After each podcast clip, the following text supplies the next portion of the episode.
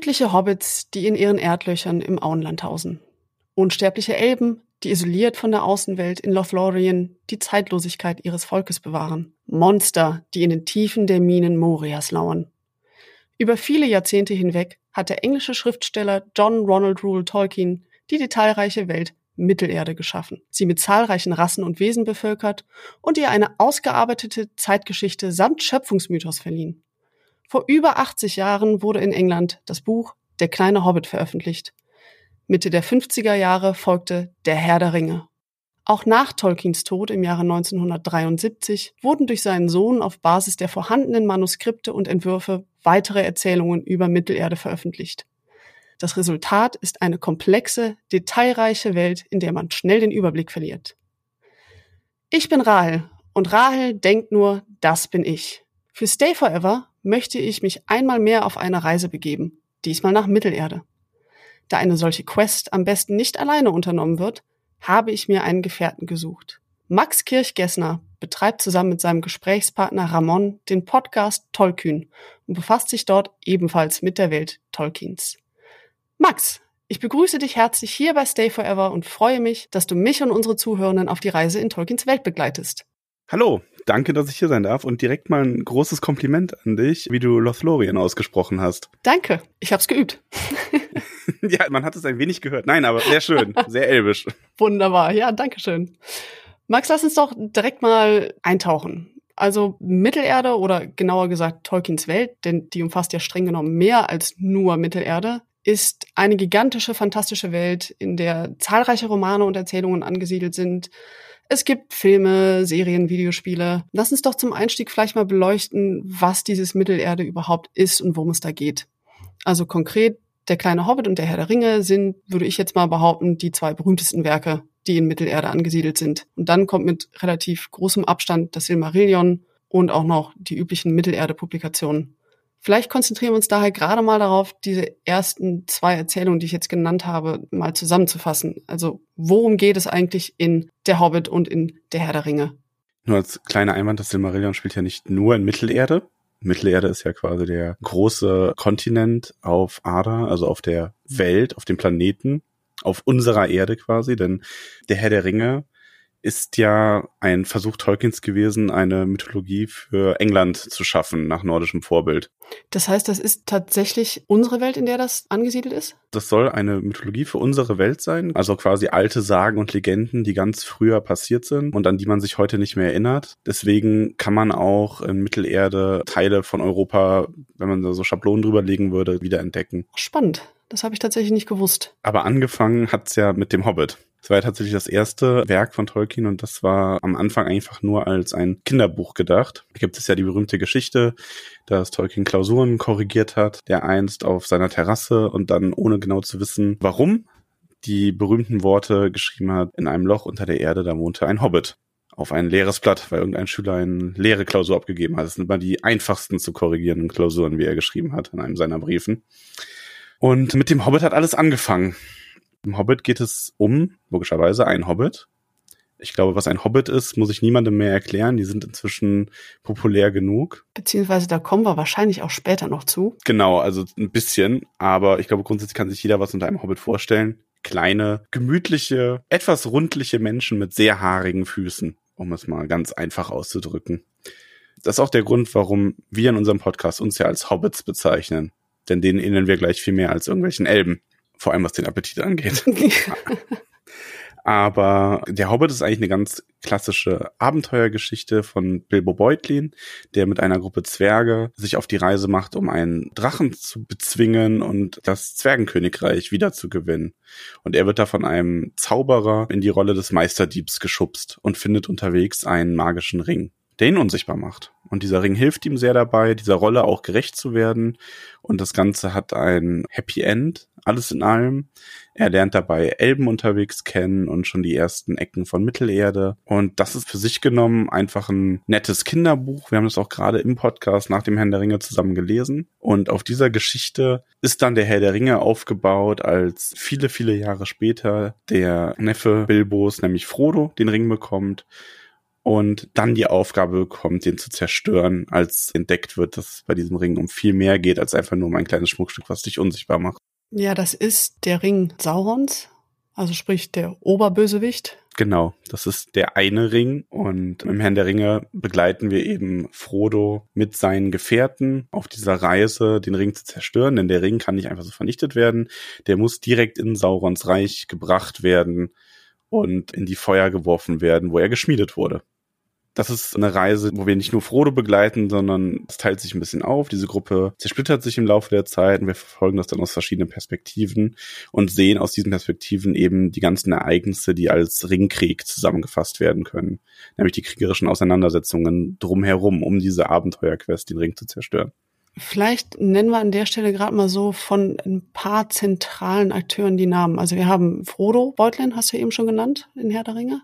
Genau, wir haben Frodo, der wird von seinem Gärtner Sam begleitet und noch von zwei anderen Hobbits namens Merry und Pippin.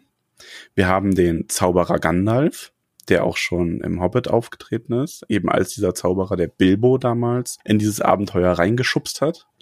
Wir haben Aragorn, den wir auf dieser Reise begleiten. Aragorn ist der Erbe des Königreichs Gondor, des letzten großen Menschenkönigreichs, also auf der Seite der in Anführungszeichen Guten der aber im Exil lebt und gerade kein König ist. Und bei dem haben wir eben so eine Reise dazu, wie er diesen Titel zurückbekommen möchte oder überhaupt gekrönt werden möchte. Die werden auch noch begleitet von Gimli dem Zwerg und Legolas dem Elb. Wir haben Boromir, einen Abgesandten eben dieses Menschenkönigreichs. Und die bilden zusammen die Ringgemeinschaft. Ich hoffe, ich habe jetzt niemanden vergessen, aber ich glaube nicht. Müssten alle gewesen sein. Genau, und denen gegenüber stehen als die Bösen, wie du gesagt hast, Sauron als Oberbösewicht und noch Saruman als ebenfalls einer der Zauberer wie Gandalf, der aber, wie sich sehr schnell im Buch herausstellt, sich auf die böse Seite geschlagen hat. Vielleicht nutzen wir gerade die Gelegenheit mal, wenn wir schon bei den verschiedenen Geschöpfen sind, wenn wir von Zauberern sprechen und Sauron, mal auf den Schöpfungsmythos der Welt zu sprechen zu kommen. Denn da muss man ja zu sagen, Mittelerde oder größer gesagt Tolkiens Welt hat eine richtige Mythologie, die erzählt, wie die Welt geschaffen wurde. Vielleicht können wir da mal gerade drüber reden, auch wer da so die zentralen Akteure, Akteurinnen sind und welche man davon dann auch später in der Hobbit oder auch in der Herr der Ringe wieder sieht. Ja, also es gibt, wie du sagst, einen richtigen Schöpfungsmythos. Am Anfang gab es nichts außer Iluvatar als Gott, also wirklich gleichzusetzen mit dem christlichen Gott und die Ainur. Ainur sind unsterbliche Geisterwesen, die schon immer existierten und vor der Erschaffung der Welt schon da waren. Die Welt wurde bei Tolkien nicht einfach nur erschaffen, die wurde ersungen. Also Eru Iluvatar Gott hat sich in seine Halle gesetzt und hat seine Ainur, diese unsterblichen Geister, singen lassen. Und zwar ganze dreimal. Er hat dieses Lied ein wenig dirigiert, ganz vereinfacht ausgedrückt.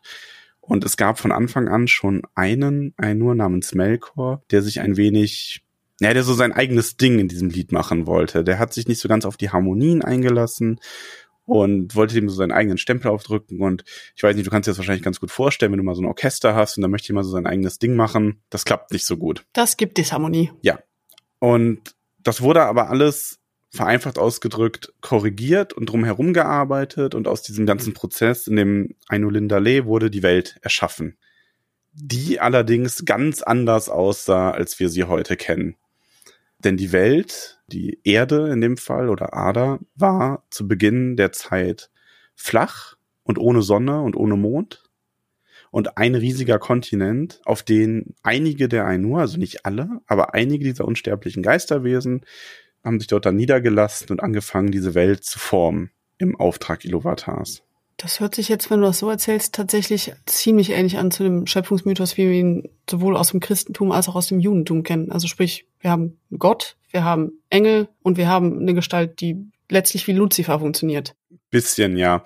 Wir müssen bei den einen nur, die werden meistens gar nicht so genannt, weil man kann die nochmal unterscheiden. Und zwar gibt es von diesen, die auf Ada gestiegen sind, gibt es die Valar und die Maya. Und die Valar sind quasi die größten Geister also die größten der 14 Ainur, die haben einen besonderen Titel, die haben besondere Macht, die sind besonders wichtig, die werden auch alle namentlich erwähnt. wir haben schon im Vorfeld besprochen, ich möchte euch hier jetzt nicht zu sehr mit den ganzen Namen zuballern, weil das wird irgendwann im Laufe der Zeitalter zu kompliziert. Deswegen beschränke ich mich wirklich auf die wichtigen. Und die Maya sind einfach die Schwächeren dieser ewigen Geister. Das sind mehr oder weniger die Diener der Valar. Meine Frage wäre jetzt, also Melkor ist ein Valar. Genau, also der hat ursprünglich dazu gehört. Der ist halt auch einer der mächtigsten Ainur und der ist eben mit auf die Welt hinabgestiegen und es gab dann natürlich auch Krieg. Und Krieg zwischen solchen mächtigen Wesenheiten führt im Endeffekt auch zu einem Terraforming, führt dazu, dass dieser große Kontinent auseinandergerissen wird, dass sich Inseln bilden und so weiter.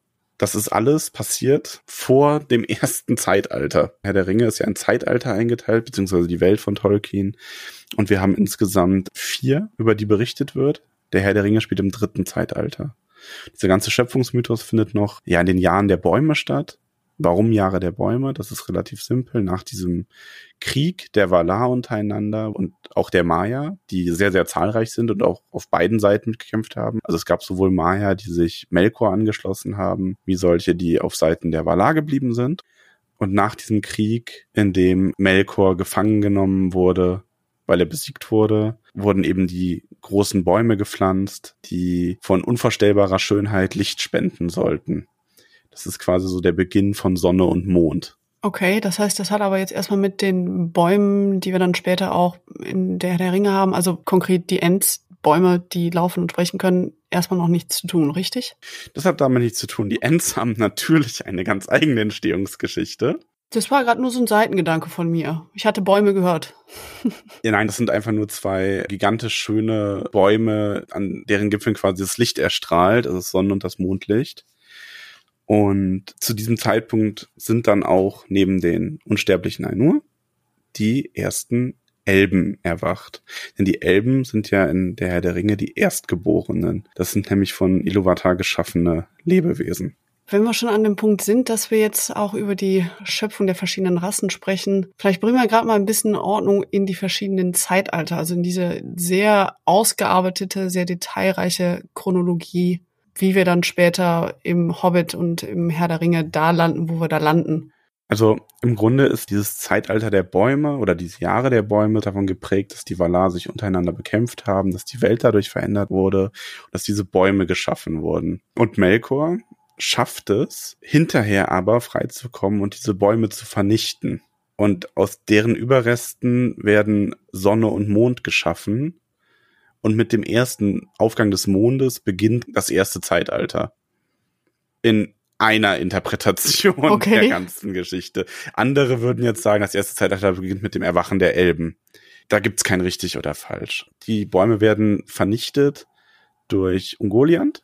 Das ist eine gigantische, aus Dunkelheit bestehende Monsterspinne, die immerwährenden Hunger hat und das Licht der Bäume fast gänzlich aufgefressen hat oder ausgesaugt die vergiftet hat. Und durch diesen Trick schafft Melkor es, die Bäume zu vernichten, weitestgehend. Und das ist natürlich auch etwas, was dann wiederum zu einem großen Krieg führt. In dieser ganzen Zeit ist ein Elb von sehr zentraler Bedeutung, deswegen nenne ich bei dem auch den Namen, das ist der gute Feanor. Das ist nämlich der Elb, der die Silmaril geschaffen hat, das sind Edelsteine, die das Licht dieser Bäume in sich tragen und um die es relativ viel geht in dieser Zeit, deswegen auch Silmarillion. Ah, das spielt also ausschließlich oder hauptsächlich im ersten Zeitalter. Genau, und deswegen diese Silmarillion werden auch gestohlen und dieser Elb schwört dann ewige Rache und im Zuge, wie er Melkor nach Mittelerde, also auf den Kontinent, verfolgt, begehen diese Elben um ihn herum und seine Familie auch einen Sippenmord, also töten quasi andere Elben. Es kommt zum ersten Elb gegen Elbkrieg und werden auch aus Aman, also aus dem Reich, wo die Valar gelebt haben, verbannt. Und ja, das würde jetzt zu ausufern, das genau alles im Detail aufzudröseln, aber die ganze Familie um Feanor herum geht daran auch ein bisschen zugrunde aus dieser Rachsucht gegenüber Melkor, nachdem der seine Werke gestohlen und vernichtet hat. Im Grunde ist das aber so ganz grob gesagt die wesentlichen Eckpunkte vor dem ersten Zeitalter. Ah, das ist jetzt noch vor dem ersten Zeitalter. Genau, also die Elben erwachen, die Bäume werden geschaffen und zerstört und Fëanor, der die Silmaril erschaffen hat, segelt nach Mittelerde, um Melkor hinterher zu eilen. Im ersten Zeitalter, beziehungsweise je nachdem, wie man es auslegt, auch noch davor, erwachen auch die Zwerge Und die Zwerge sind tatsächlich nicht von Iluvatar erschaffen, sondern von Aule, dem Schmied, also einer der Valar. Der hat nämlich, als sie nach Mittelerde gekommen sind, das ist so auch der, in Anführungszeichen, Gott des Handwerks und sowas. Und der hat unbedingt irgendwas machen wollen. Der hat dann die Zwerge erschaffen. Der hat die so geformt aus Stein. Und da gibt es eine ganz nette Passage im Silmarillion, weil er sich dann mit Iluvatar unterhält und Iluvatar ihm erklärt, dass es keine Erstgeborenen außer seine Elben geben darf. Und er will dann, dass die Zwerge zerstört werden. Und Aule nimmt auch seinen mächtigen Hammer und Zwerge sind dann aber ganz ängstlich und dann bringt das nicht übers Herz.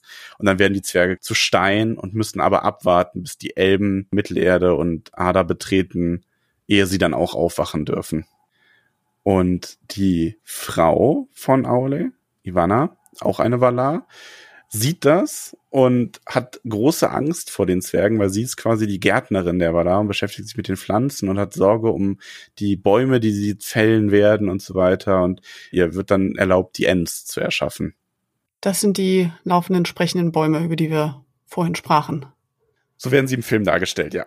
Also diese reine Baumdarstellung ist ein bisschen fernab der Quelle. Im Buch sind es mehr so, ja, eher so trollartig gewesen. Also sie haben Ähnlichkeit mit Bäumen, es sind aber nicht einfach Bäume mit Gesicht. Okay. Im ersten Zeitalter erwachen auch die Menschen und Mittelerde wird besiedelt. Und ich glaube, von diesem Punkt ausgehend kann ich versuchen, das noch ein bisschen vereinfachter zusammenzufassen. Das erste Zeitalter ist geprägt davon, dass Melkor, der auch Morgoth genannt wird zu diesem Zeitpunkt, die Orks und Trolle und Drachen züchtet.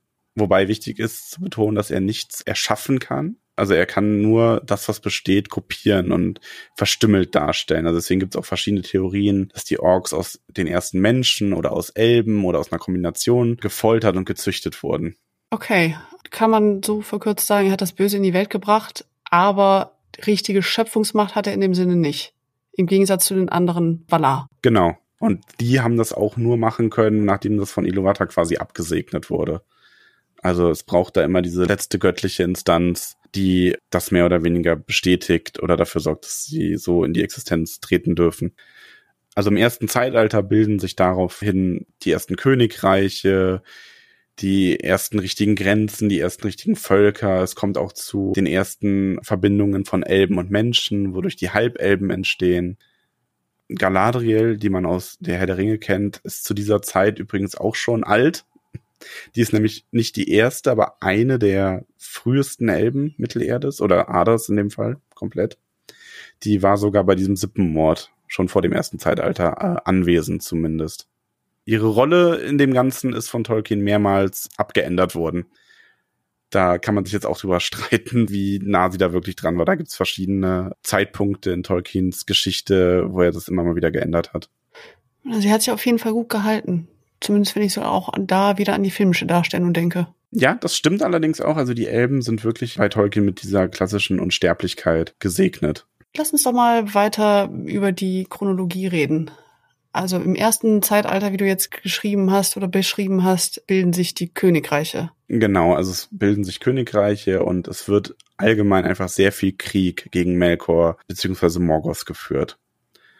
Und diese Kriege, in die mischen sich auch die Valar wieder mit ein. Und die sind allerdings von solcher Gewalt, dass Teile des Kontinents im Laufe dessen sogar komplett untergehen.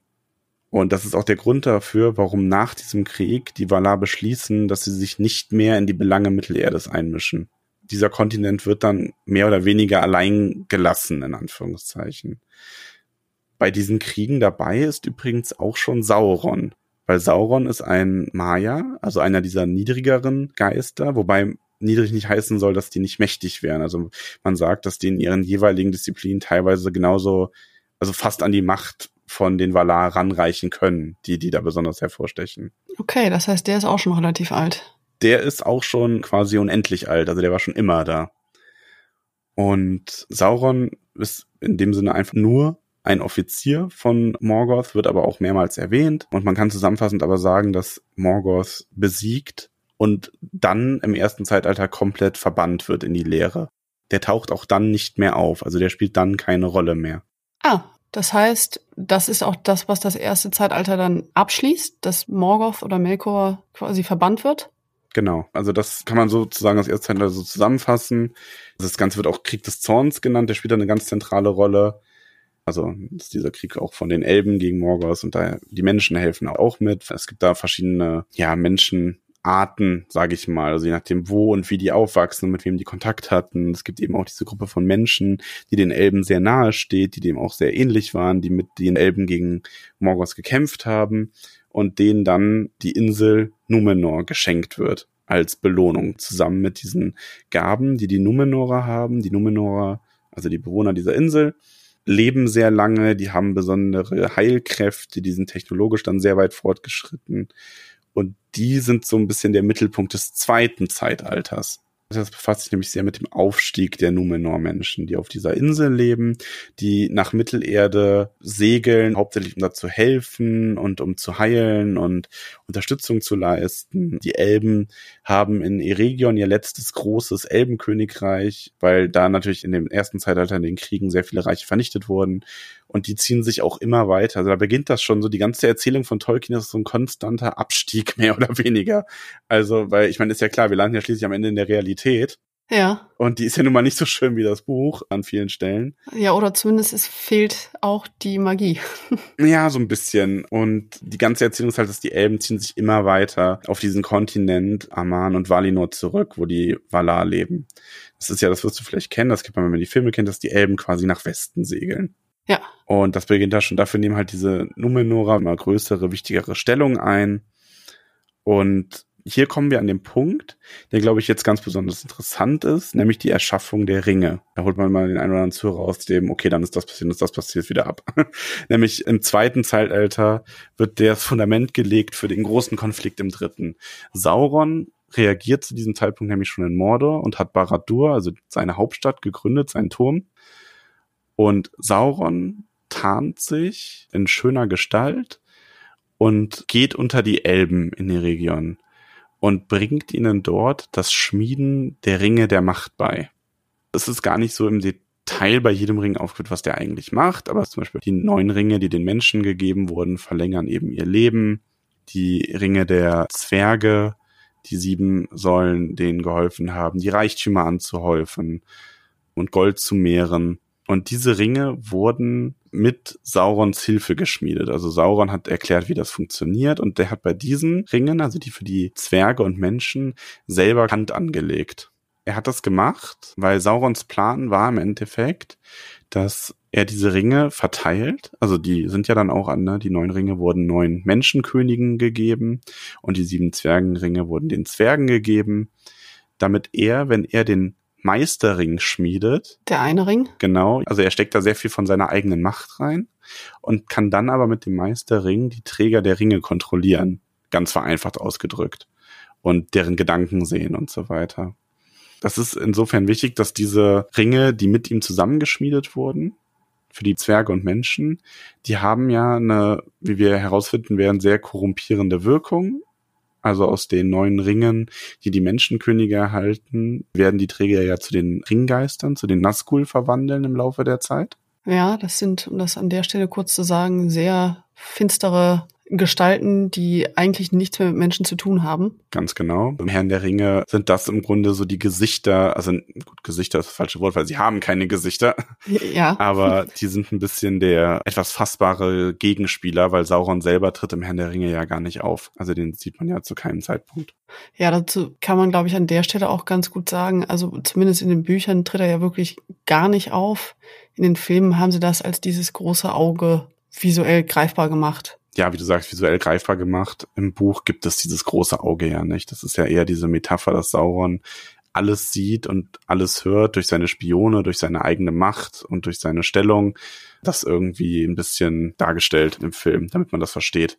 Genau, und diese Ringe sollten, also bei den Menschen hat das ja wunderbar funktioniert. Bei den Zwergen ist es nur daran gescheitert, dass die zu stur sind, um sich unterwerfen zu lassen durch so einen schnöden Ring. Ist auch ein sehr schönes Detail, wobei die Ringe dadurch den Zwergen nicht viel Glück gebracht haben, denn sie haben diese Gier der Zwerge so sehr gemehrt, dass das im Grunde auch irgendwo mit deren Untergang war an vielen Stellen. Und die drei Ringe, die die Elben erhalten haben, die hat Sauron nicht berührt.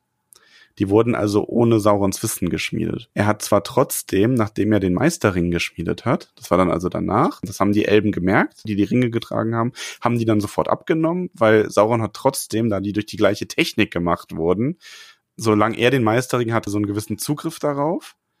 Aber sie haben nicht von sich aus diese korrumpierende Wirkung wie die Ringe der Zwerge und Menschen. Das ist so der Unterschied bei den Ringen der jeweiligen Völker. Okay. Das heißt aber, dass, wenn man jetzt den Titel hört, der Herr der Ringe, das ist also ganz konkret Sauron, ja. der da im Titel beschrieben wird. Genau. Ja, okay. Sauron ist der Herr der Ringe.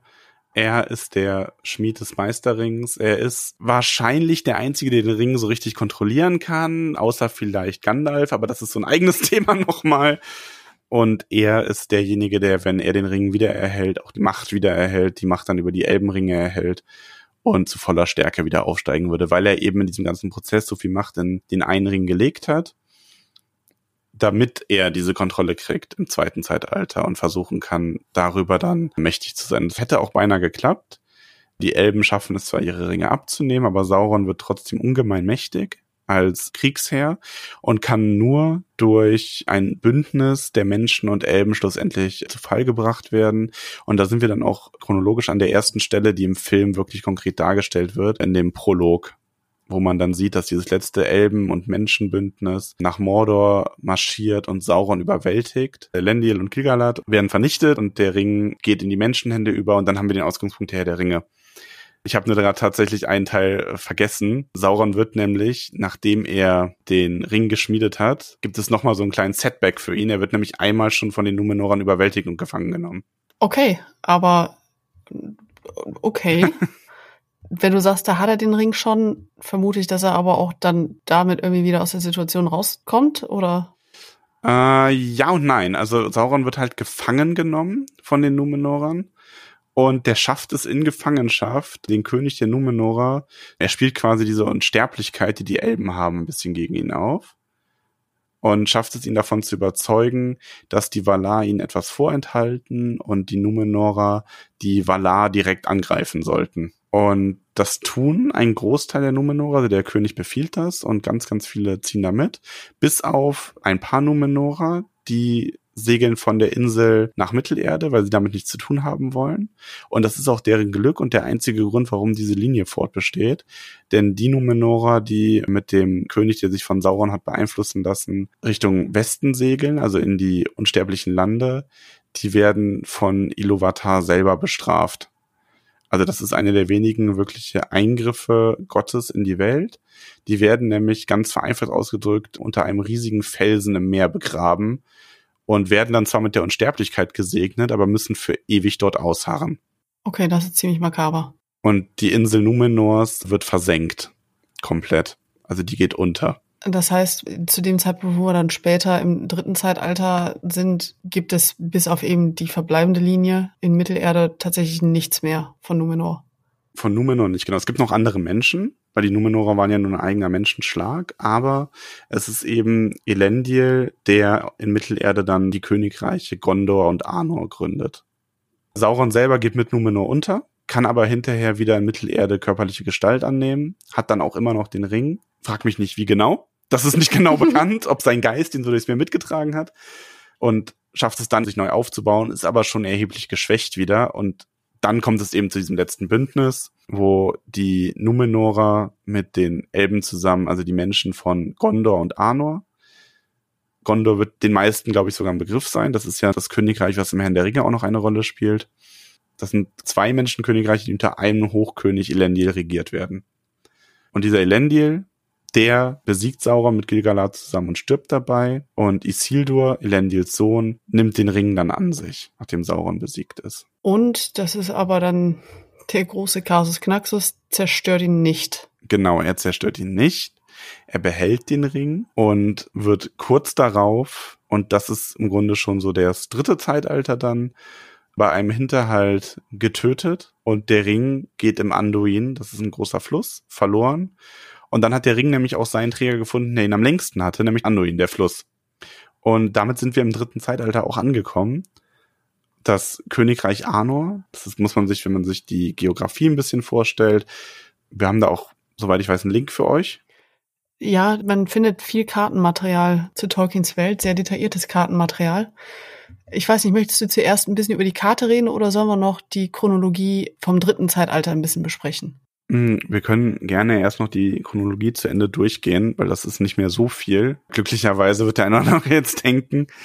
Im Grunde zerfällt dieses nördliche Menschenkönigreich komplett. Das ist ein schleichender Prozess, das zerfällt in mehrere Teile und alles, was von dieser Königslinie im Norden übrig bleibt, sind die Dunedain. Das ist dann ein Stamm von Waldläufern, die nomadisch leben und die tragen aber noch Erbstücke von Elendil selber und die tragen auch diese Linie weiter.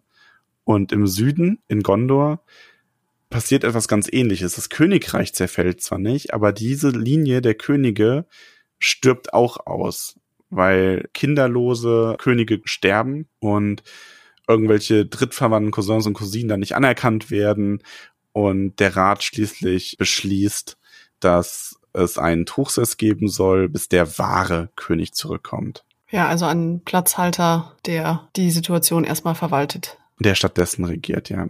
Die Kriege, die im dritten Zeitalter geführt werden, werden hauptsächlich gegen den Hexenkönig von Angmar geführt. Das ist einer der Ringkriege. Äh, einer der Ringkriege. Einer der Ringgeister, die von Sauron ja quasi erschaffen wurden durch die Gabe der Ringe. Ja, genau, das ist ja auch was recht Wichtiges. Sauron ist zwar zerstört, aber seine Kreation und die Konsequenzen, sage ich jetzt mal, der Ringe gibt es immer noch. Genauso wie es auch den einen Ring immer noch gibt, der auch seine eigene Motivation hat, seinen eigenen Charakter, kann man eigentlich schon sagen. Ja, also das ist so der Stand der großen numenorischen Menschenkönigreiche, die zerfallen immer weiter, die Königslinie ist ausgestorben. Es gibt nur noch bei den Dunedain diese eine wahre Königslinie, die auch dadurch zustande kam, dass da einmal noch innerhalb des dritten Zeitalters jemand aus Gondor mit jemandem aus Arnor geheiratet und weiter Kinder bekommen hat. Und das ist natürlich die Linie, aus der Aragorn dann stammt. Ja, das ist ein Charakter, da kommen wir später auch noch zu. Genau. Ansonsten gibt es weitere Menschen im dritten Zeitalter.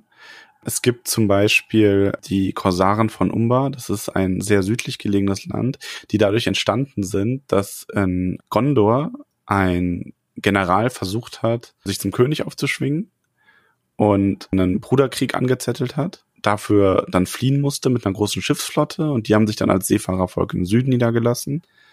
Es gibt natürlich, das wird glaube ich auch fast jedem, der mit Herr schon mal irgendwas zu tun hatte, ein Begriff sein, es gibt die Rohirrim.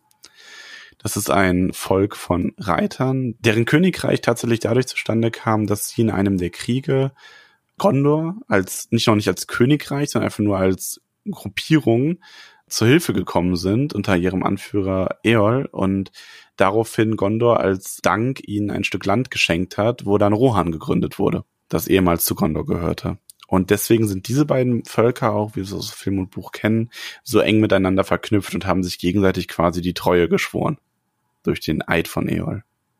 Die Situation der Elben im dritten Zeitalter geht immer weiter bergab. Das große Elbenreich Eriador gibt es nicht mehr. Das wurde in diesem Krieg im zweiten Zeitalter zerstört.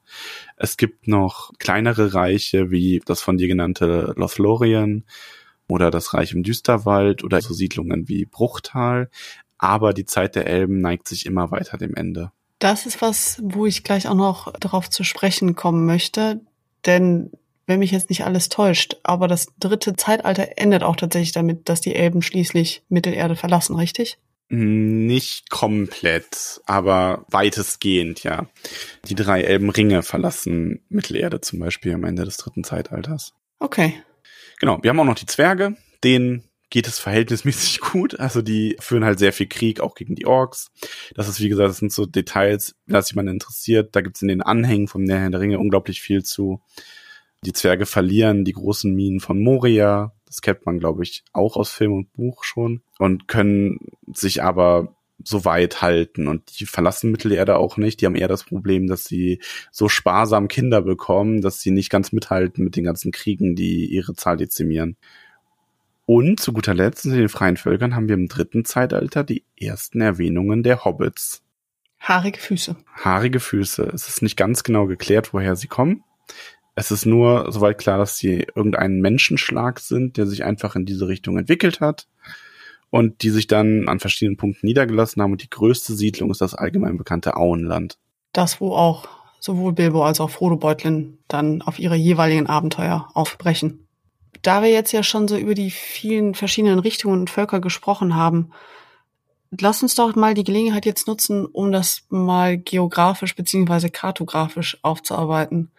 Es gibt sehr detailliertes Kartenmaterial zur Mittelerde. Das können wir auch hier in den Show Notes parken, wo eben die verschiedenen Völker und wo sie zu finden sind, eigentlich sehr genau dargestellt ist. Also ich habe beispielsweise hier zu Hause einen Atlas von Mittelerde. Das ist ein Buch, wo ganz viel Kartenmaterial drin abgebildet ist, wo daraus hervorgeht, welche Routen, welche Charaktere genommen haben, wie schnell sie gereist sind, ob sie das zu Fuß oder per Pferd getan haben, wo sie Rast gemacht haben und so weiter und so fort.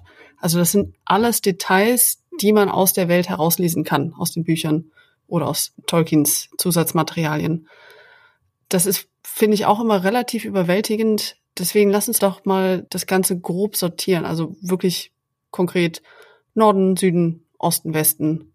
Hm, ich überlege gerade, von welchem Punkt man am besten ausgeht, aber man könnte sagen, der wesentliche Teil auf Mittelerde, um den es geht, der wird ziemlich in der Mitte von einem sehr lang gezogenen Gebirge von Norden nach Süden getrennt. Das Nebelgebirge. Und westlich davon haben wir im Norden dieses nördliche Königreich, das nicht mehr existiert, also dieser Bereich von Arnor. Und südlich davon zum großen Teil Eriador, das ist dieser Teil, wo auch Eregion, also wo früher sehr viele Elbensiedlungen waren, die jetzt im dritten Zeitalter sehr verlassen sind. Also es ist ein sehr ausgedünntes Land, was dann schließlich erst überhaupt irgendwann in das Auenland übergeht. Sprich da, wo die Hobbits sind. Genau, da, wo die Hobbits sind.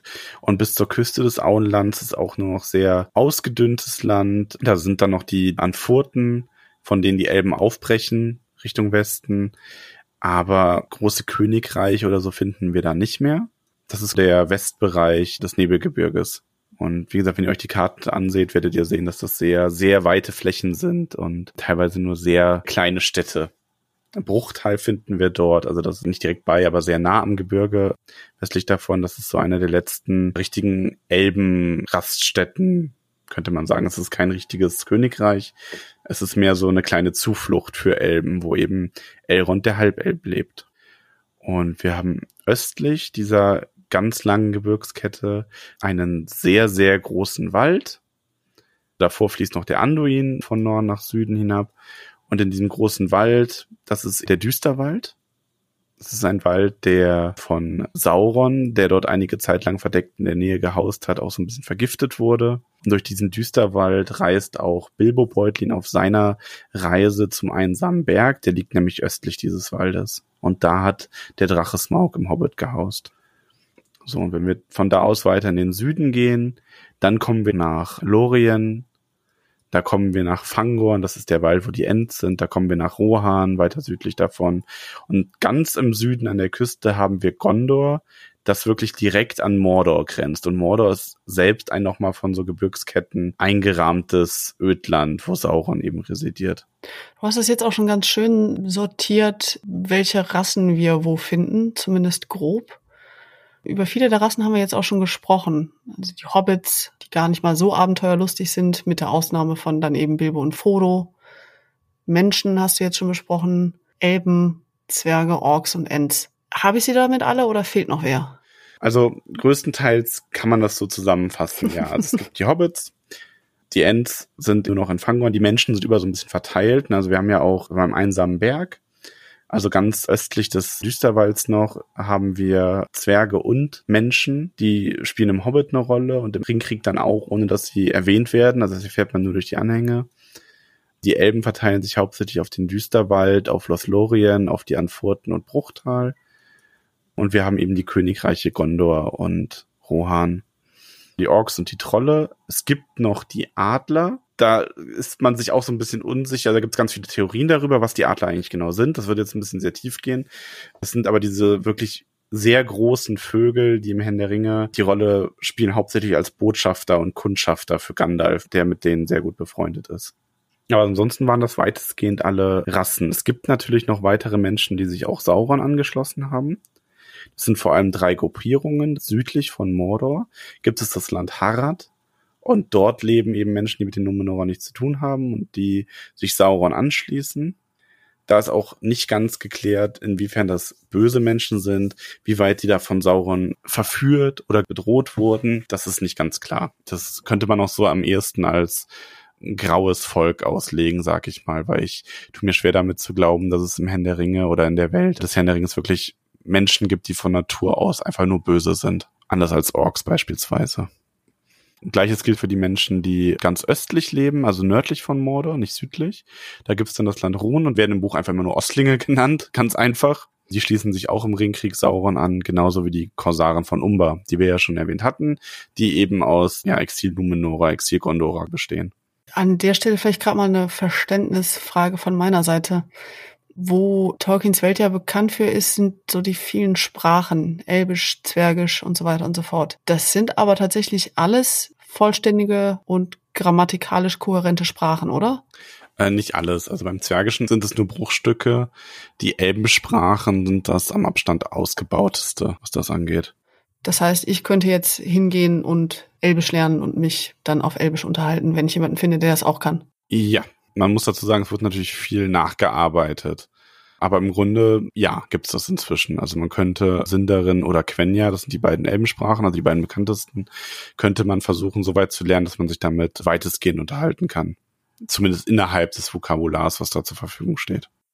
Das ist schon eine beachtliche Leistung. Ja, im Grunde war das ja auch Tolkiens Antrieb, überhaupt da weiterzuschreiben. Er wollte ja eine Geschichte zu seiner Sprache haben, die er sich ausgedacht hat.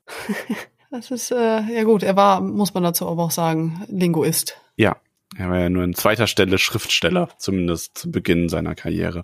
Kommen wir vielleicht mal auf einige besondere Charaktere zu sprechen. Da haben wir jetzt auch eben schon ein paar Namen genannt. Aragorn hatten wir, Gandalf. Vielleicht fangen wir doch mal tatsächlich mit Gandalf an, beziehungsweise generell den Istari, sprich den Zauberern. Hat jemand Hausaufgaben gemacht? Ja, da habe ich die Hausaufgaben gemacht. Gut. Ne? Ja. Äh, wenn man ja genau darauf achtet, dann sind das jetzt keine simplen Zauberer, sage ich mal, wie wir sie beispielsweise aus Harry Potter kennen. Sprich, Menschen, die viele kluge Bücher lesen und danach Zaubersprüche aufsagen können. Gandalf ist eine Gestalt, der sehr alt, sehr weise ist, der in der Herr der Ringe sogar scheinbar stirbt und dann kurze Zeit später aber doch wieder lebendig ist. Sprich, er ist auch eine sehr mächtige Gestalt. Was ist Gandalf eigentlich? Also ganz einfach ausgedrückt ist Gandalf auch ein Maya. Also die Istari sind alle Maya, das sind alle die gleiche Art wie Sauron. Das sind unsterbliche Geister, die schon immer da waren. Und Gandalf hieß auf dem Kontinent, wo die Valar gelebt haben, hieß er noch Rolorin und galt als einer der weisesten Maya. Und die Istari sind fünf ausgewählte Maya, die von den Valar nach Mittelerde geschickt wurden. Allerdings ganz bewusst mit limitierten Fähigkeiten. Das heißt? Sie werden in die Körper dieser alten Männer gekleidet und es ist ihnen verboten, ihre Macht offen zu zeigen. Also sie sollen die freien Völker gegen Sauron unterstützen, allerdings nicht durch rohe Gewalt und Macht, wie das im ersten Zeitalter die Valar getan haben und damit den Kontinent halb versenkt haben, sondern sie sollen beraten und anleiten und dadurch eben die freien Völker zum Sieg über Sauron führen. Von den Istari gab es fünf. Die bekanntesten sind Gandalf und Saruman. Wobei wir bei Saruman ja im Buch erfahren, dass er sich dann auf die, in Anführungszeichen, dunkle Seite schlägt.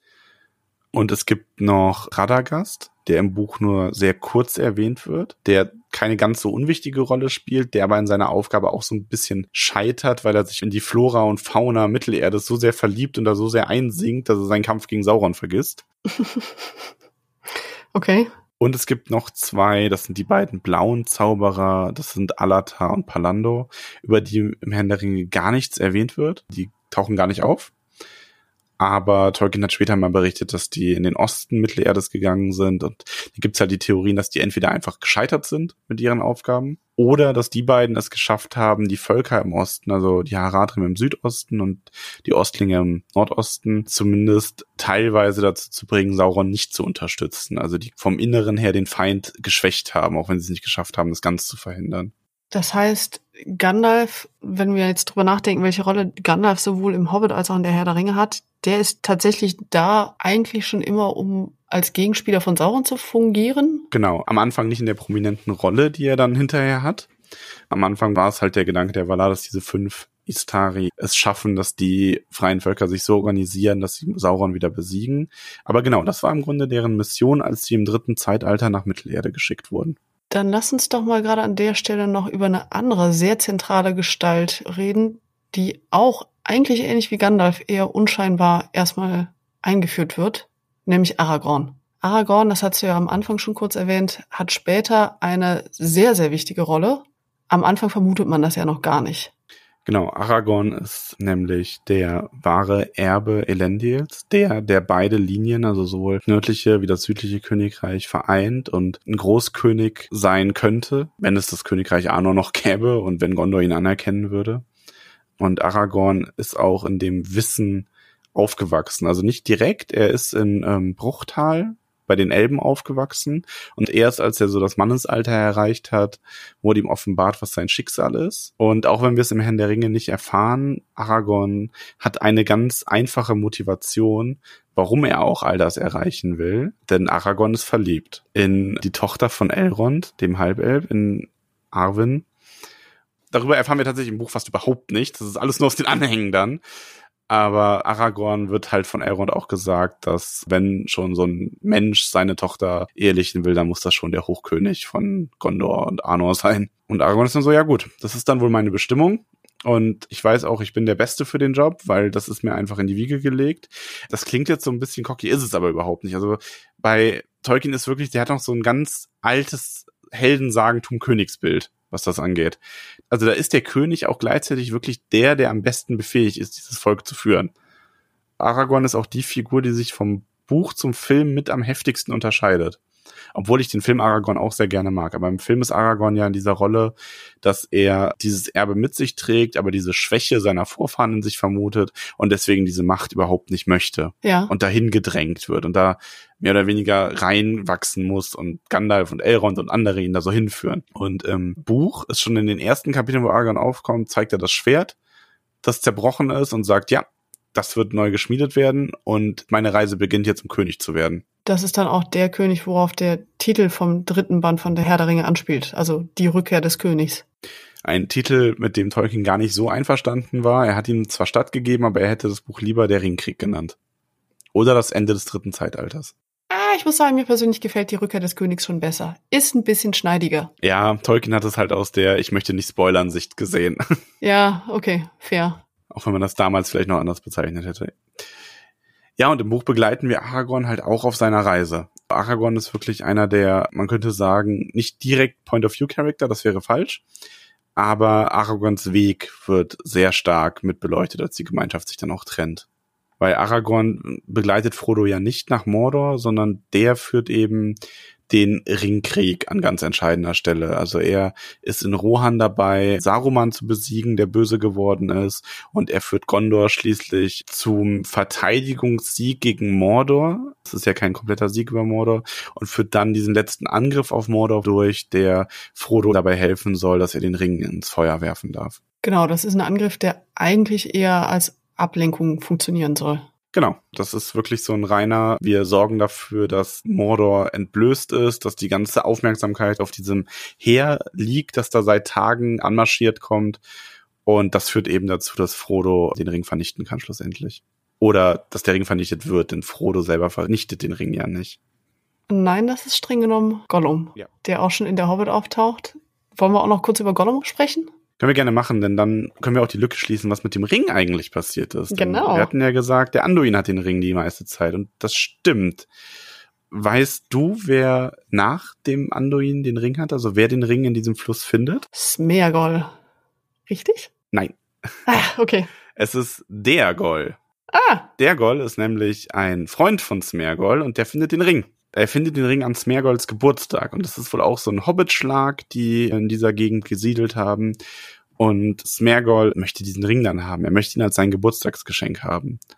Und der Goll sagt, nein, du hast dein Geschenk schon bekommen. Ich werde das behalten. Und Smeagol ist dann so von dem Ring angestachelt, dass er das einzig Konsequente tut. Er bringt der Goll um und nimmt den Ring dann an sich. auch da sieht man so ein bisschen wieder, der Ring hat wirklich seinen eigenen Charakter und korrumpiert Wesen, Menschen, Leute. Smergol nutzt den Ring dann auch, um zu stehlen und zu morden und wird anschließend so vertrieben aus seiner Gemeinschaft und flieht sich in die Berge. Und der lebt sehr, sehr lang. Also der Ring verlängert sein Leben ja. Und so kann Smergol für Jahrhunderte in einer Höhle hausen in den Bergen und sich von Fisch und Ochsen und anderen Kreaturen, die ihm in die unsichtbaren Finger kommen, ernähren. Und entwickelt sich halt immer mehr zu diesem kahlen, nackten, einem Hobbit gar nicht mehr so ähnlichen Wesen, das wir als Gollum kennen. Das heißt, auch Gollum ist wieder eine von den eigentlich recht alten Gestalten in dieser ganzen Welt. Nicht ganz so alt, aber ein paar Jahrhunderte hat er auf dem Buckel, ja. So lange hat er den Ring nämlich besessen. Und Gollum trifft im Hobbit ja auf Bilbo Beutlin und bekommt den Ring abgeluchst, so mehr oder weniger. Also Bilbo findet den Ring und spielt dann dieses Rätselspiel mit ihm, darum, dass Gollum ihm den Ausgang zeigt, wenn er ihm ein Rätsel aufgeben kann, das Gollum nicht lösen kann. Und Gollum dürfte ihn aber fressen, wenn Gollum ihm ein Rätsel aufgeben kann, das er nicht lösen kann. Und Bilbos Endrätsel ist ja, was habe ich in meiner Tasche, als er diesen Ring befingert, den er zufällig gefunden hat vorher. Genau, Gollum hatte den verloren. Bilbo hat ihn durch Zufall gefunden. Zufall, wie man in Mittelerde sagen würde. Ja, genau. genau, und Gollum kommt da aber auch so ein bisschen dahinter und Bilbo steckt den Ring halt zufällig an und ist dadurch unsichtbar und dann kommt dann Gollums Rache. Und hier ist ein ganz wichtiger Punkt. Bilbo hat dann die Möglichkeit, Gollum zu erschlagen und tut es aber nicht, weil er Mitleid mit Gollum hat. Bilbo hat den Ring danach sehr lang, also auch einige Jahrzehnte. Ja, auch Bilbo wird älter als eigentlich üblich für einen Hobbit. Genau, und er altert halt auch nicht äußerlich, weil er den Ring besitzt. Und Gandalf hat hinterher dann die Vermutung, dass der Ring Bilbo nur deswegen so wenig anhaben konnte, was dieses Korrumpieren angeht, weil er ihn mit Mitleid im Herzen genommen hat und nicht wie Smergol, der jemanden umgebracht hat, um an den Ring zu kommen. Das ist eine spannende Theorie, okay. Man könnte jetzt auch wieder da sagen zum Thema Zufall, wie du es eben angesprochen hast. Naja, wie wir später aus der Herr der Ringe wissen, wir brauchen Gollum aber noch. Ja, oder wie Gandalf selber auch an einem Zusatztext mal sagen würde, Bilbo war in gewisser Hinsicht dazu bestimmt, den Ring zu finden, genau wie Frodo dazu bestimmt war, ihn zu tragen und Gandalf dazu bestimmt war, sie beide an die jeweiligen Punkte zu führen. Das ist ein schöner Ausspruch. Trifft aber ganz gut zu. Reden wir mal kurz über Gollum in der Herr der Ringe. Im Herrn der Ringe wird Gollum das erste Mal erwähnt als im ähm, Grunde Quelle von Information. Denn wir erfahren das gar nicht aus erster Hand, aber Gandalf berichtet davon, dass er nach vielen, vielen Jahren, äh, seitdem Bilbo und Frodo den Ring haben, also erst hat ja Bilbo den und gibt ihn dann an Frodo weiter, weil er sich zur Ruhe setzen möchte und nach Ruchtal geht, um da seine letzten Tage zu verbringen und Frodo wird dann der Erbe von Beutelsend, also Bilbos Höhle und seinen ganzen Besitztümern, inklusive Ring. Und Gandalf dämmert es da so langsam. Er hat den Ring halt immer nur für einfach irgendeinen Zauberring gehalten. Und Gandalf begibt sich dann, das erfahren wir in einer Nacherzählung durch Gandalf selber, auf die Quest, mehr darüber herauszufinden. Der sucht alte Texte über den einen Ring, die schon ganz lange vergessen sind. Er sucht nach Gollum. Aragorn ist es der, der am Ende Gollum findet. Dann befragen sie Gollum und finden immer mehr heraus. Sie erfahren dadurch auch, dass der Feind weiß, wer diesen Ring hat und können sich dann den Rest so langsam zusammenreimen. Gollum wird bei den Elben im Düsterwald zurückgelassen und kann da aber entkommen während eines Orkangriffs. Das ist auch so ein unglücklicher oder glücklicher Zufall, je nachdem, wie man es sieht. Und im weiteren Verlauf des Buches erfahren wir, dass Gollum diese Ringgemeinschaft, die den Ring vernichten möchte, verfolgt und den auflauert und in Kontakt zu ihnen kommt, als am Ende nur noch Frodo und Sam auf dem Weg nach Mordor sind. Und ab diesem Punkt begleitet er Frodo und Sam nach Mordor, denn Frodo und Sam schaffen es, ihn zu überwältigen und Frodo schafft es, ihn schwören zu lassen, dass er ihnen den Weg nach Mordor zeigt. Stimmt, das sieht man ja auch. In dem Film haben sie es ganz nett dargestellt, wie er richtig ja im Prinzip der Führer ist, der sie durch die Sümpfe führt, der sie zu der Hintertür führt, wie man eben auch nach Mordor reinkommt, richtig? Ja, ohne Gollum hätten sie den Weg gar nicht gefunden.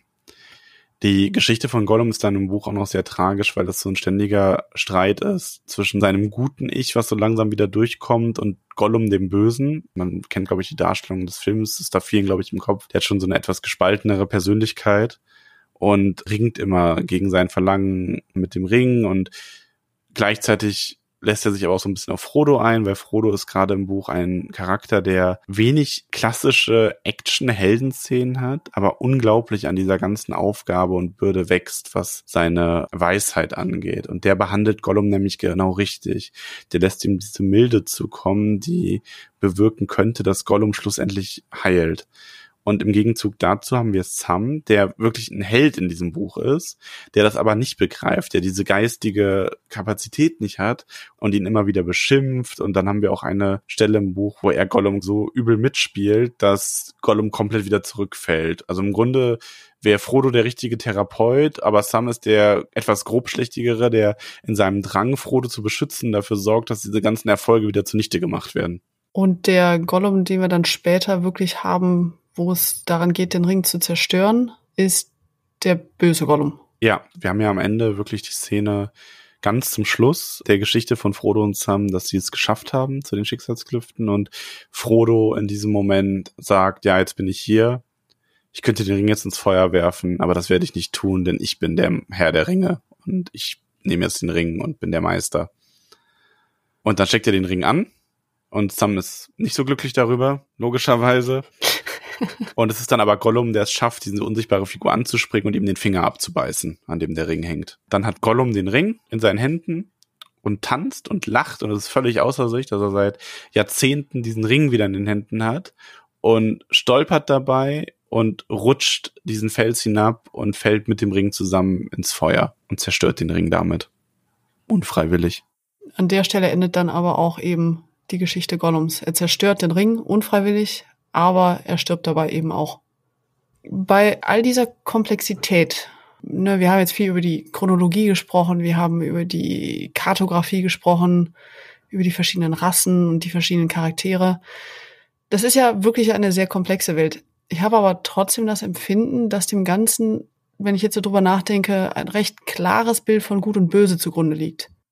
Ja, definitiv. Also das ist ja auch ein wenig ein, in Anführungszeichen, Vorwurf, der Tolkien da gemacht wird, dass seine Charaktere und seine Figuren und seine Fraktionen sehr klar in weiß und schwarz unterteilt sind. Aber wenn man immer sagen muss, Vorwurf ist natürlich sowas, man kann, finde ich, jetzt auch nicht unbedingt moderne Autorenmaßstäbe an ein Werk anlegen, das schon etwas älter ist. Also im Grunde ist man ja immer auch irgendwo ein Produkt seiner Zeit ich glaube, wir müssen nicht darüber reden, dass in einer modernen Herr der Ringe-Version wahrscheinlich Frauen eine etwas tragendere Rolle spielen würden. Vermutlich, ja. Aber ja, das ist schon in gewisser Hinsicht wahr. Also Sauron ist böse, die Orks sind böse, Trolle sind böse, Drachen sind böse, der Ring ist böse. Es gibt wenig Grau in dieser Welt. Es gibt es, aber es ist nicht die Regel. Ja, man könnte beispielsweise sagen, dass Gollum oder Smeagol irgendwie so ein bisschen das Grau ist, aber dafür hat er eben dann schon sehr, ich sag mal, ruppigen Einstieg in seine Charaktergeschichte eben mit dem Mord am Bruder. Also Freund übrigens, äh, Verwandter, soweit ich genau, Kopf hab. Meine ich. Ja, es ist natürlich, aber es ist auch da hat man zumindest so diesen Charakter, wo man sagt, ja, der ist in gewisser Hinsicht vom Ring verdorben worden. Wir haben ja auch Boromir, der Teil der Ringgemeinschaft ist, der Sohn des Herrschers von Gondor, der im Laufe dieser Reise, daran zerbricht die Gemeinschaft ja auch, versucht Frodo den Ring abzunehmen, weil er den Ring dazu nutzen möchte, sein Volk zum Sieg zu führen. Man kann da natürlich leicht sagen, ja, der ist schwach, der ist diesem Verlangen erlegen, aber man muss wirklich sagen, Gandalf selber bezeichnet den Deckmantel für diese ganze Reise, die sie unternehmen, den nennt er Torheit weil das so eine absurde Idee ist, dass darin die einzige Chance liegt, dass Sauron nicht damit rechnet, dass jemand versuchen würde, den Ring zu zerstören. Und Boromir, der wirklich gerade im Buch ein echt toller Charakter ist, also der sich aufopfert für diese Gemeinschaft mehrfach, der ein edelmütiger, guter Mensch ist, der erliegt dann am Ende einfach dieser Vorstellung, dass sie den Ring direkt zu Sauron bringen, anstatt ihn zu benutzen, um sich selber gegen Sauron zu verteidigen an ihm zerbricht die Gemeinschaft dann zwar, er opfert sich aber auch in dem Versuch, die anderen beiden Hobbits, Mary und Pippin, zu retten und stirbt dabei und ja, redeemt sich damit auch so ein bisschen. Also Boromir ist auf jeden Fall ein grauer Charakter. Das ist aber gerade ganz spannend, dass du das Beispiel nennst, weil eine Sache, die mir noch aufgefallen ist, wenn wir schon beim Thema Gut und Böse sind, wenn ich an das wirklich eindeutig Böse denke in Mittelerde, dann habe ich da auch direkt sowas, also nehmen wir mal die Orks. Die sind für mich ein primitives, aber irgendwo auch industrielles Volk. Also im wahrsten Sinne mhm. des Wortes eine Kriegsmaschinerie. Das ist ja was, ja. was wir auch bei Saruman sehen. Ja. Und auf der anderen Seite, auf der eindeutig guten Seite, haben wir so naturnahe Völker wie Elben und Hobbits. Und die Menschen sind aber irgendwie so ein bisschen was dazwischen. Die Menschen sind ein bisschen was dazwischen, die Zwerge auch. Man muss aber sagen, Tolkien hat die Industrialisierung natürlich verabscheut in gewisser Hinsicht. Also er fand die Idee vom Automobil furchtbar beispielsweise, obwohl er selber ein völlig rücksichtsloser Fahrer war. Schönes Detail es ist natürlich so, also an Saruman sieht man es sehr gut. Saruman ist ja auch ein Charakter, der mit guten Absichten gestartet ist, der wirklich von einer sehr edlen Art ist, der aber auch ein wenig an dieser Verzweiflung, diesem Wissen, dass man Sauron nicht besiegen kann, auf diesem Wege zerbrochen ist und selber dann, also im Film ist es ein bisschen anders. Da wird er einfach als Diener Saurons dargestellt. Der sagt, ich verrate jetzt alles und unterwerfe mich Sauron, hab den als meinen Gebieter und bin dann ein Teil der bösen Maschinerie. Im Buch ist er wirklich mehr ein Doppelverräter, weil er die freien Völker verrät, weil er selber den Ring haben will und dafür auch seine Orks heranzüchtet. Also er züchtet sich so im Grunde eine eigene Art von Orks auch und baut sich selber diese Kriegsmaschinerie auf, die du beschrieben hast. Also das ist bei Saruman echt ganz bezeichnend. Aber er möchte das halt eigentlich machen, um selber dann die Welt nach seinem Gutdünken zu ordnen. Also irgendwo noch mit guten Absichten. Ein Diktator kann noch so gute Absichten haben, das funktioniert nicht. Würdest du behaupten, dass man in dem Aspekt, also gerade im Hinblick auf so Industrialisierung, Kriegsmaschinerie, da vielleicht auch so ein bisschen Ereignisse und Erlebnisse aus Tolkiens realer Welt wiederfindet, dass also quasi Spuren von Tolkiens geschichtlichem Kontext sind? Ja, Tolkien hat selber immer gesagt, dass er das nicht will. Also im Sinne von, dass das nicht so ist. Aber man muss natürlich sagen, gut, er, man hat trotzdem den Ersten Weltkrieg miterlebt, ne? Also an der Front und den Schrecken des Krieges. Und man kann natürlich das nie so trennen von sich. Und ich glaube schon, dass das mit reingespielt hat. Und dass das so ein bisschen diese Welt in ihrer ursprünglichen, etwas märchenhafteren Form da nicht ohne Grund als das erstrebenswertere und schönere dargestellt wird. Hm, okay. Wenn wir gerade schon so ein bisschen beim Drumherum sind oder wenn wir jetzt gerade schon den Schritt aus Mittelerde hinaus in die reale Welt getan haben, mich würde noch deine Sichtweise interessieren zu den Rechteverwaltern. Man muss ja sagen, heute gibt es zwei wichtige Instanzen. Das ist einmal die Tolkien Estate und einmal Middle-earth Enterprises. Wobei die Tolkien Estate, also wenn ich mich jetzt recht dran erinnere, die Rechte an Tolkiens Werken verwaltet, während Middle-earth Enterprises explizit die Film- und Merchandise-Rechte rund um Der kleine Hobbit und Der Herr der Ringe innehat. Für mich wirkt es schon mal so, ja, wie drücke ich das jetzt vorsichtig aus? Wenn ich an Star Wars oder auch Harry Potter denke, dann habe ich da so eine Welt, die kontinuierlich weiterentwickelt wird, wo weiter dran gebaut wird, neue Geschichten reingeschrieben werden. Das ist jetzt bei Tolkiens Welt nicht so, sondern da ist der Umgang aus meiner Perspektive ein bisschen konservativer, also Stichwort Werktreue. Und für mich wirkt es manchmal ein bisschen so, als ob die Welt da auch droht zu verstauben. Wie siehst du das? Ja und nein. Also es ist ganz schwierig. Ich finde, ich versuche da ja auch immer ein bisschen differenziert dran zu gehen. Ich finde zum Beispiel die Herr der Ringe-Filme von Peter Jackson großartig. Wir haben auch die im Podcast zusammengeschaut und besprochen und bis auf einige Details komme ich wirklich nicht darum, die Filme zu loben und großartig zu finden. Es ist halt immer eine Frage, wie man es gemacht wird. Die Hobbit-Filme hingegen finde ich furchtbar. Ja, wobei da habe ich jetzt persönlich beispielsweise die These, also erstens, die sind ja unter echt horrenden Produktionsumständen entstanden, also wirklich absolut skandalös. Aber auch wenn man sich das Buch anguckt, es ist ein episodenhaftes Buch. Das passt aber nicht zu einem Film, der einen Anfang, eine Mitte und ein Ende hat, geschweige denn, wenn man zwei oder später drei Filme draus machen möchte. Ja, also die Filme sind nicht per se schlecht weil irgendwas schlecht umgesetzt wurde. Das sind einfach schlechte Filme auch. Und das hat seine Gründe, wie du gesagt hast. Es ist nur ein Beispiel dafür, dass du mit dem Material, du kannst da halt was Gutes draus machen, auch wenn du Sachen abwandelst, wie die Herr der Ringe Filme. Du kannst auch Sachen abwandeln und es dabei kolossal in die Pfanne hauen, wie die Hobbit Filme das gemacht haben. Ich tue mir da schwer zu sagen, dass es nicht gut wäre, wenn es da mehr von gäbe. Ich finde diese Trennung eigentlich gar nicht schlecht. Ich meine, jetzt kommt ja auch gerade eine neue Serie raus oder ist vielleicht gerade schon rausgekommen, wenn die Folge jetzt erscheint. The Rings of Power. Tolkien selber hat mal etwas geschrieben. Also nicht direkt zu dem Thema, aber ich nehme das Bild sehr gerne. Und zwar hat Tolkien selber mal ein Manuskript für einen Film bekommen oder einen Drehbuchentwurf und hat das in einem seiner Briefe völlig auseinandergenommen, weil da halt ganz viel drin war, was ihm nicht gefallen hat. Und er hat an einer Stelle mal so treffend gesagt, dass der Ersteller dieser Grundidee die Angewohnheit hat, lauter Sachen hinzuzufügen. Und er sei der Meinung, wenn man einem vollem Bild etwas hinzufügt, dann muss das zumindest in dieses Bild passen. Ja. Und das ist für mich halt ein ganz wichtiger Punkt, wenn man sagt, ich möchte neue Geschichten in dieser Welt erzählen, dann sollte man versuchen, den bisherigen Kanon auch in gewisser Hinsicht zu achten.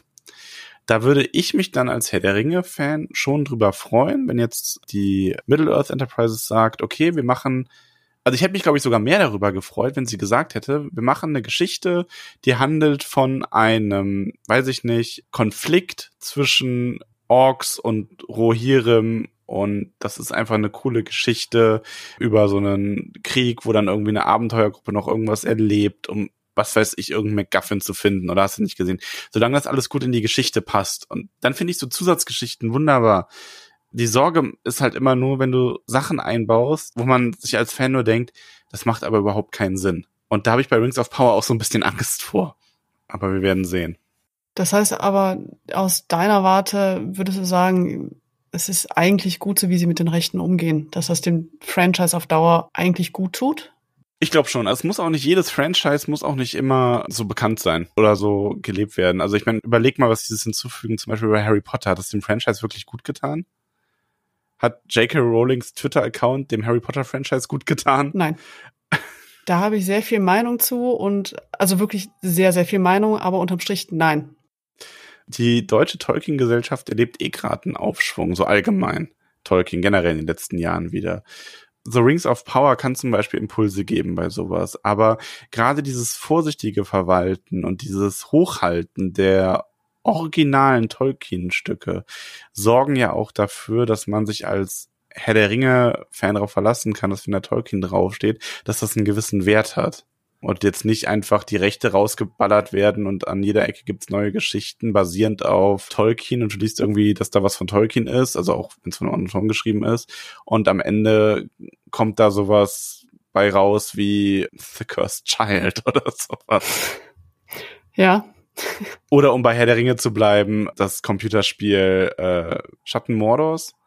Äh, ja, ich weiß, welches du meinst. Ja, das und das ist ähm, auch sehr kontrovers, ja. Bei deinen Kreisen vielleicht. Bei Tolkien-Fans nicht. Okay, ja, fair. Nein, aber das ist so ein Beispiel dafür, wo du in die bestehende Geschichte Sachen einbaust in einem Computerspiel und die Fans sich reinweise an den Kopf fassen, weil sie sich denken, was ist das denn für ein Schwachsinn? Rein von der Erzählung her. Mm, okay. Umgekehrt hast du Herr der Ringe online, um mal bei Computerspielen zu bleiben wo ganz viele Nebengeschichten erzählt werden, wo du ja quasi die Gemeinschaft so ein bisschen begleitest, so nebenher.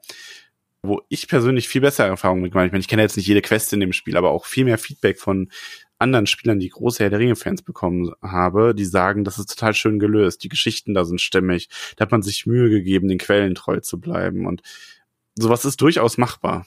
Ja, das ist tatsächlich ein gutes Beispiel. Gerade weil sie sich aber bei Lord of the Rings Online auch sehr viel Mühe gegeben haben mit der Ausgestaltung der Welt, wie die verschiedenen Orte aussehen. Ja. Definitiv, ja, ist großartig. Ja, Max, ich habe heute viel Neues über Mittelerde gelernt. Erst einmal herzlichen Dank dafür. Ich habe zum Schluss noch so ein paar Fragen an dich persönlich. Mhm, gerne. Was mich ganz besonders interessiert, ist, wie du selbst überhaupt zu Tolkien gefunden hast. Warum bist du so ein großer Herr der Ringe-Fan? Meine Schwester hat mir der Hobbit vorgelesen als Kind. Und zwar so gut, dass ich den Hobbit geliebt habe. Und dann habe ich das Buch gelesen und das war sehr schwierig als junger Jugendlicher. Und was mir dann sehr geholfen hat, war das Hörspiel der SWR-WDR-Produktion zum Herrn der Ringe. Großartig. Ganz toll gemacht. Ja, das habe ich hier zu Hause stehen. Das ist wirklich ein tolles Hörspiel. Tolle Adaption. Also das waren so meine ersten Schritte, die dann dazu geführt haben. Und ich liebe Fantasy und ich habe Herr der Ringe dann einfach immer wieder angefasst und mit jedem Mal lesen wuchs da so ein bisschen meine Begeisterung für. Dann erzähl mir doch vielleicht mal, was so deine persönlichen Top drei Elemente in diesem Werk sind. Also völlig egal, ob es jetzt irgendwelche Orte, Kreaturen oder Ereignisse sind.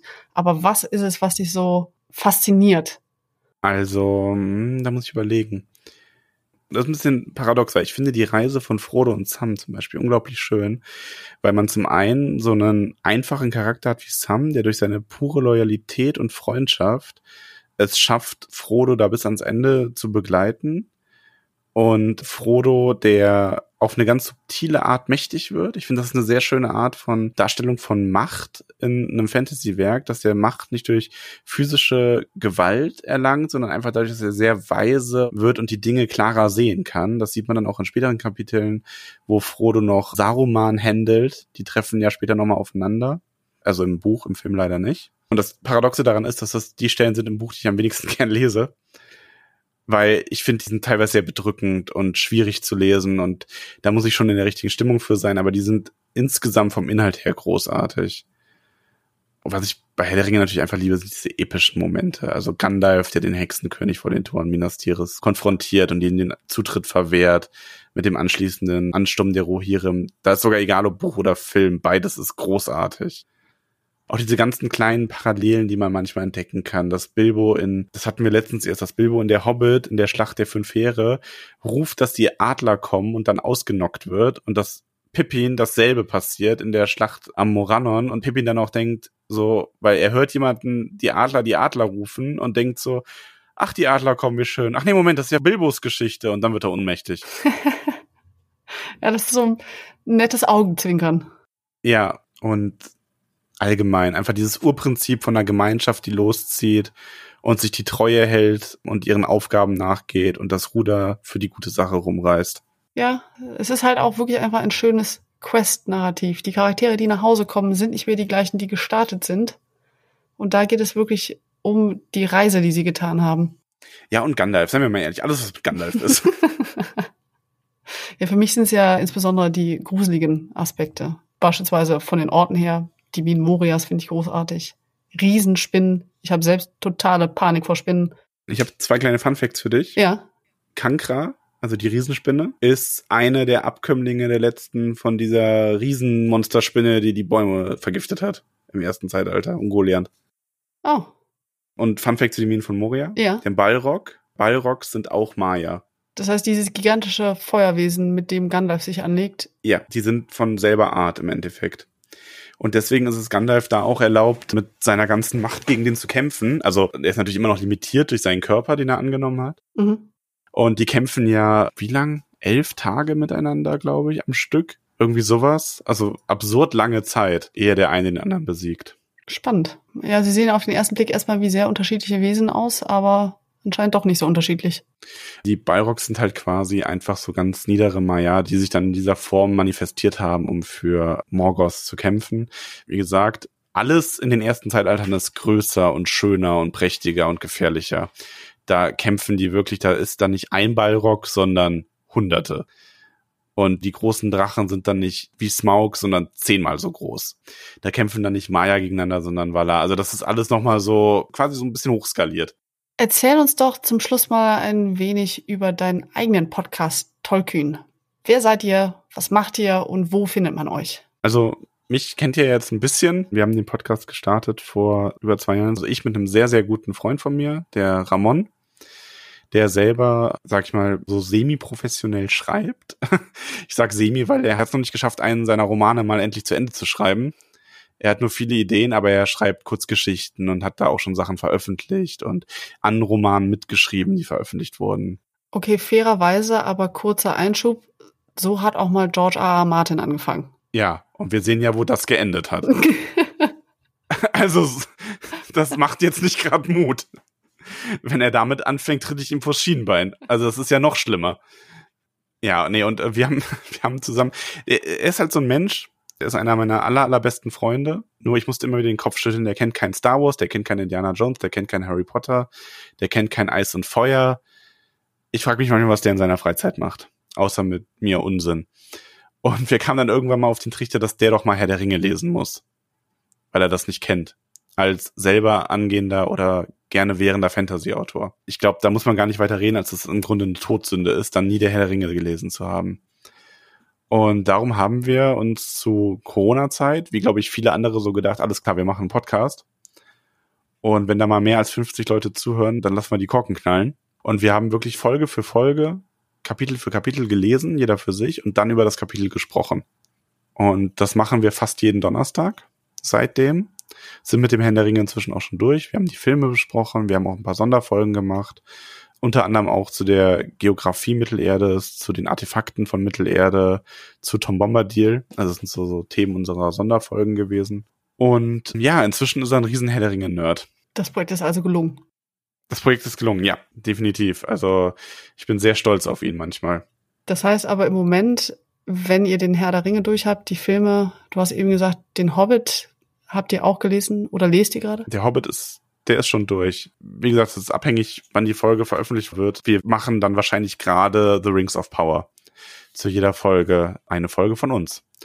Zu finden auf Spotify, Apple Podcast, YouTube, eigentlich überall, wo es Podcasts gibt. Tollkühn, ein Mittelerde-Podcast. Ja, Max, vielen Dank für die Zusammenfassung und vielen Dank für deine ausführlichen Erklärungen sehr gern. Es ist mir ein bisschen schwer gefallen. Wir hatten das im Vorfeld schon besprochen. Ich habe immer das Gefühl, ich hätte noch so viel mehr zu vielen Sachen sagen können, aber die Zeit läuft einem halt immer davon. Dafür muss man auch sagen, ist die Welt einfach zu umfangreich. Aber das Schöne ist ja, wer mehr wissen will, kann gerne in den Tolkien-Podcast reinhören. Ihr seid herzlich eingeladen und wer einfach mit uns über Tolkien philosophieren will oder einfach nur Lust auf eine sehr, sehr coole Gemeinschaft hat, kann auch gerne auf unseren Discord-Server kommen. Den Link findet ihr jederzeit auch in unseren Show Notes oder bei Instagram oder ähnlichem. Da findet ihr dann über inzwischen, glaube ich, ja, inzwischen sind es knapp über 1500 gleichgesinnte Hobbits. Lasst euch von der Zahl nicht einschüchtern, die sind alle sehr nett. Damit verabschiede ich mich von Max. Aber ich habe noch einen kurzen Nachtrag für euch. Ich hatte nämlich außerdem die Gelegenheit, mit Tobias M. Eckrich zu sprechen, dem ersten Vorsitzenden der Deutschen Tolkien-Gesellschaft. Deshalb, hallo Tobias. An dich habe ich vor allem noch eine Frage zur Person Tolkien. Welche Bedeutung hat Tolkiens Lebenserfahrung für sein Werk? Wie schlagen sich seine Erlebnisse und seine Interessen darin nieder? Also hier können wir mit einem liebgewonnenen Irrtum gleich zu Anfang an abräumen. Gerne wird behauptet, dass der Herr der Ringe eine Allegorie auf den Zweiten Weltkrieg wäre, was Kappes ist. Das stimmt nicht. Wenn überhaupt, wäre es der erste. Aber auch da hat Tolkien in einem seiner Briefe mal gesagt, es ist eben keine Allegorie.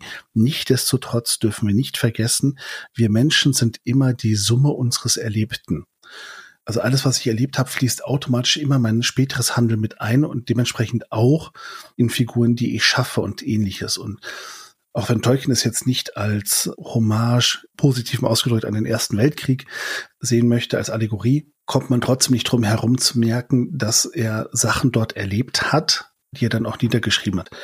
Nach dem Krieg, als er zurückkam, wie gesagt, er war im Ersten Weltkrieg an der Somme gesetzt. Ich glaube, sieben Monate waren das. Dann ist er verwundet worden, kam nach Hause, hat dann von dort als Funker noch weitergearbeitet, ist immer wieder krank geworden, hat am Herrn der Ringe geschrieben und als der Krieg vorbei war, war, glaube ich, einer seiner ersten Anstellungen im Oxford Dictionary, zuständig für den Buchstaben W. Damals gab es halt eine Handvoll Leute, die waren halt immer für den Buchstaben zuständig. Man macht ja nicht immer alles.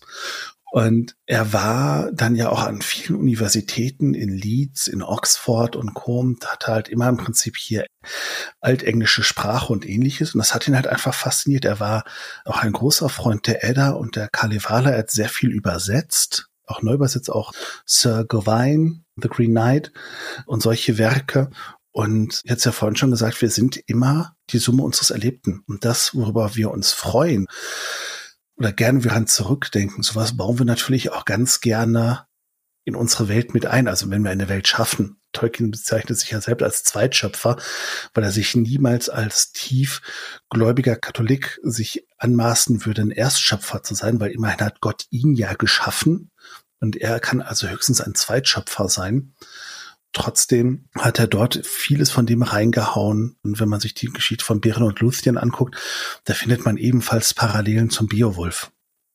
Das heißt, Tolkien, der englische Sprachen, Altenglisch und Co. gelehrt hat und sich stark dafür interessiert hat, hat Teile dieser Geschichten auch in abgewandelter Form in seine eigene Werke eingebunden. Der Hobbit und der Herr der Ringe sind bis heute ungeheuer populäre Werke. Wie erklärst du dir denn eigentlich diesen Reiz? Für mich ist der Herr der Ringe und der Hobbit und das Silmarillion, es ist immer noch zeitlos. Es ist heute genauso aktuell, wie es vor 10, vor 20, vor 40, vor 50, vor 60 Jahren war. Weil die Themen, die er behandelt, einfach absolut zeitlos sind. Freundschaft, Loyalität, Entdeckermut, den Kampf gegen eine Übermacht, also schon fast ein bisschen David gegen Goliath-Mentalität. Verlust, das auch alles nicht alleine zu erleben, sondern selbst Frodo hat ja noch seinen besten Freund Sam mit dabei, wo auch Sam ja nachher sagt, ich kann zwar den Ring nicht tragen, aber ich kann dich tragen diese Aufopferung, das ist zeitlos. Das ist das, was die Menschen oder ein Großteil der Menschen sich wahrscheinlich immer nachsehnen, immer wünschen, warum man halt auch so gut in diese Welt eintauchen kann und sagen kann, okay, es ist zwar nicht alles gut im Herrn der Ringe. Es gibt dort auch Verluste. Boromir, Gandalf, wer die Geschichte nicht kennt, ich hoffe, ich spoiler nicht, Gandalf stirbt ja oder fällt in den Graben, taucht ja aber später als Gandalf der Weiße nochmal auf. Aber das wissen die Leute ja zu dem Zeitpunkt nicht oder die Gefährten auch nicht. Das ist ein ganz schwerer Verlust, der auch nachher bei Galadriel in Lothlorien stark betrauert wird, wo alle Elben trauern, wo Söhne und Väter zu Grabe getragen werden. Und trotzdem ist es am Ende alles noch gut. Und wer sehnt sich denn nicht danach, zu welcher Zeit auch immer, dass es am Ende doch irgendwie gut ist? Und selbst da muss man noch fragen, ist tatsächlich alles gut, wenn die Last des Ringes und den Stich der Morgoth-Klinge Frodo dazu bewegen, das Auenland doch verlassen zu müssen und gen Westen zu segeln, weil der Schmerz zu groß ist. Also selbst da, wo man sagt, eigentlich es ist alles perfekt, es ist alles gut, setzt Tolkien noch mal einen drauf und sagt, ja, aber es wird nie wieder so wie früher. Und man sagt ja immer, die Zeit heilt alle Wunden, aber eigentlich lernt man ja nur mit den Wunden umzugehen. Und das verdeutlicht Tolkien auf diesen 1060 oder 1200 Seiten. Ich weiß es gerade nicht, wie groß der Herr der Ringe ist. Auf so vielen unterschiedlichen Ebenen, mental, wie intellektuell, wie gesellschaftlich. Und das ist einfach, wow. Ich kenne kein anderes Buch oder Werk, was nur annähernd daran kommt. Erzähl uns noch kurz ein bisschen von der Deutschen Tolkien-Gesellschaft. Was ist das und was macht ihr? Also die Deutsche Tolkien-Gesellschaft wurde 1997 gegründet, wurde 98 dann offiziell ins Vereinsregister eingetragen und kümmert sich also gemäß Satzung um das Leben und Werke, die Auseinandersetzung mit Tolkien und Autoren, die zum Vergleich einladen. Wir sind mittlerweile knapp 1200 Mitglieder weltweit und sind damit laut ALG, das ist die Arbeitsgemeinschaft literarischer Gesellschaften, also im Prinzip die Dachgesellschaft für alle literarischen Gesellschaften in Deutschland. Wir sind die mit Abstand größte Gesellschaft, die komplett ehrenamtlich arbeiten. Das heißt, ich verbrenne im Jahresmittel zwischen 40 und 50 Wochenstunden auf den Verein, neben meinem ganz normalen 40-Stunden-Job von Stammtischen, die halt deutschlandweit organisiert werden, mittlerweile auch der ersten in der Schweiz, in Zürich, über das Tolkien-Seminar, ein international anerkanntes wissenschaftliches Seminar zum Thema Tolkien und ähnliches, zweiten Schiff und Co., woraus der Hisserschau entsteht. Das ist unser wissenschaftliches Jahrbuch, wird bilingual produziert und ist ebenfalls weit über die Grenzen Deutschlands als ja, interessantes wissenschaftliches Jahrbuch anerkannt, sind auch die einzige Gesellschaft weltweit, die jährlich ein Tolkien-bezogenes Jahrbuch rausbringen. Wir haben die Tolkien-Tage in Geldern mit rund 10.000 Besucher, die weltgrößte Tolkien-spezifische Veranstaltung, die es gibt. Auch das alles komplett ehrenamtlich organisiert. Und ja, das Ganze ist halt gemeinnützig und auch als solches anerkannt. Das heißt, die Mitgliedsbeiträge bei uns sind auch gleich Spenden. Und für Schüler, Studierende, Auszubildende fängt es bei 18 Euro im Jahr an und die normale Mitgliedschaft liegt bei 36 Euro im Jahr. Tobias ist übrigens auch Podcaster. Für die Deutsche Tolkien-Gesellschaft macht er unter anderem beim Tollcast mit. Vielen Dank an Tobias M. Eckrich, auch noch einmal vielen Dank an Max Kirchgessner und danke euch fürs Zuhören. Ich bin Rahel und sage Tschüss bis zum nächsten Mal.